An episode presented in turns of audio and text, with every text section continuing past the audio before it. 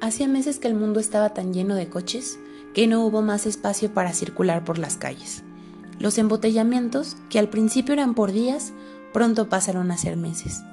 La gente no quería abandonar sus coches porque decían que eran sus patrimonios y habían invertido mucho dinero en eso como para perderlos.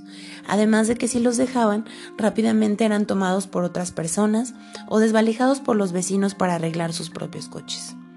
La gasolina escaseaba tanto que había colonias completas que estaban detenidas porque durante el gran embotellamiento se les había acabado la gasolina y no había forma de conseguir más para seguirse moviendo, así que se instalaron de planta ahí.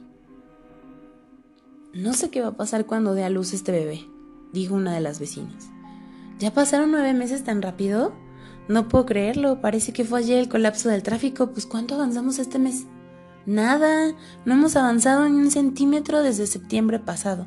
Aquí pasamos las fiestas de diciembre en esta misma calle, es más, creo que por allá todavía están tirados los adornos. Esta conversación fue interrumpida por los gritos de unos hombres que peleaban por tratar de ganar un coche que recientemente había sido abandonado. Uno de ellos alcanzó a agarrar un tubo que sostenía un tendedero improvisado y golpeó al otro en las costillas. Este se cayó al suelo y el hombre aprovechó para meterse rápido al coche y se encerró. Las dos mujeres observaban con sorprendente calma esta escena, pues parecían estar acostumbradas. La situación va de mal en peor vecina. Si este mes no avanzamos, por lo menos un metro, creo que tendré que hacer lo mismo que don Juan. De plano dejar el coche y buscar suerte en otro lado. Pues total, jodida ya está la situación. Ay, no diga eso, doña Cata. ¿Y luego qué voy a hacer yo? No me vaya a dejar sola, ¿eh? Y luego, si no encuentra dónde, ya ve que aquí rápido se ocupan los coches, ¿eh? Como la ciudad estaba detenida, los lugares donde había casas y edificios se habían convertido en fortalezas de las que nadie entraba y nadie salía. Corrían rumores sobre lo que pasaba ahí adentro, cosas bizarras en su mayoría, incesto y un ambiente viciado. Por eso la gente tenía miedo de dejar sus coches. Al menos en la calle podías ver el cielo, respirar el aire, y mientras hubiera quien cuidara tu coche, hasta una caminadita podías dar. El caos iba aumentando cada día. La comida empezaba a escasear. Como los caminos estaban bloqueados por los coches, los suministros se tardaban mucho tiempo en llegar. Para ese momento, todos los supermercados estaban custodiados por camiones del ejército que racionaban la comida que quedaba, porque la producción de muchas fábricas se había detenido. No había forma de transportar lo que se cosechaba del campo y la gente no iba a trabajar porque perderían su lugar y quedarían relegados a algún pedazo de pavimento. La desesperación de la gente aumentaba y esto resultaba en violencia. Algo más estaba pasando, pero nadie sabía qué era. Este maldito gobierno no hace nada para arreglar este pinche problema. Mira nada más. Esto fue lo único que pude conseguir para comer. Les dije que tenía una mujer embarazada esperándome y me dijeron que había muchas más en ese estado. Una bolsa de frijoles, tortillas y leche en polvo fue todo lo que me dieron. ¿Y esperan que con esto sobrevivamos? Cabrones, seguro que ellos están comiendo toda nuestra comida. Mientras se quejaba con su esposa, el hombre se metió en su coche y se acomodó junto a su mujer que miraba por la ventana distraída, acariciando al bebé que todavía cargaba en su vientre. Ayer en la noche llegaron unos vecinos aquí a dos coches. Estaban muy sospechosos mirando a todos lados y esperaron a que todos estuvieran dormidos. Su hija tiene algo raro.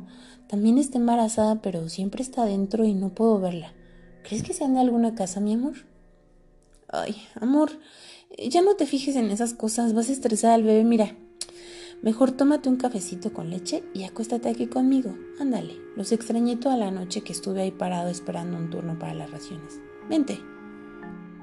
Gritos irracionales empezaron a salir de la camioneta de los vecinos durante la madrugada. Se mecía de un lado a otro como si estuvieran peleando adentro.